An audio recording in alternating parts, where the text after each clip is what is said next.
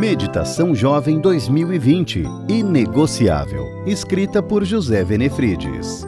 25 de maio começa com a amizade. É melhor ter companhia do que estar sozinho. Eclesiastes 4, 9. A amizade é um pré-requisito para o namoro. Quando pensar em namorar uma pessoa, primeiro faça amizade com ela. O ideal é que já sejam amigos antes. Não namore alguém a quem você não conheça bem. O namoro que começa de uma amizade tem mais chance de dar certo do que o que começa sem relacionamento prévio. Antes do início do namoro, recomendo um período de amizade profunda e duradoura. Bons amigos se encontram, bate-papo, falam sobre tudo, ou quase tudo, trocam ideias. Use e abuse do bate-papo.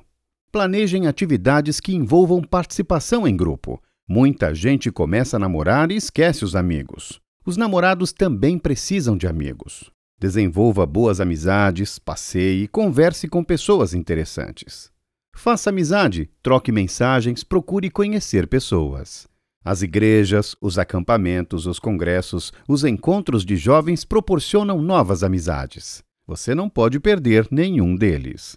Curta esses eventos e faça muitos amigos. Ao se aproximar de alguém que considerar interessante, deixe bem claro que busca somente amizade. A outra pessoa vai se sentir mais segura e livre para compartilhar com você seus planos de vida. Sem precipitação nessa área, você minimiza o risco não apenas de se machucar, mas também de ferir alguém. Não basta ser amigo para começar um namoro e lançar âncoras afetivas. É preciso ser qualificado. Amigos de verdade exigem honestidade, franqueza e até mesmo vulnerabilidade.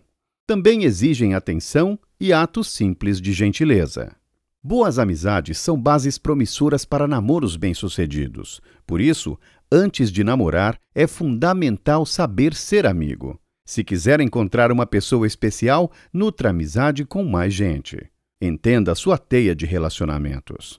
Não limite suas opções a apenas uma pessoa. Além disso, avalie o tipo de amizade que tem desenvolvido. Os amigos existem para contribuir em nosso desenvolvimento humano e espiritual. Cerque-se de pessoas que o ajudem a crescer. Se entre seus amigos há pessoas do sexo oposto assim, você terá maiores chances de desenvolver um relacionamento de namoro abençoado.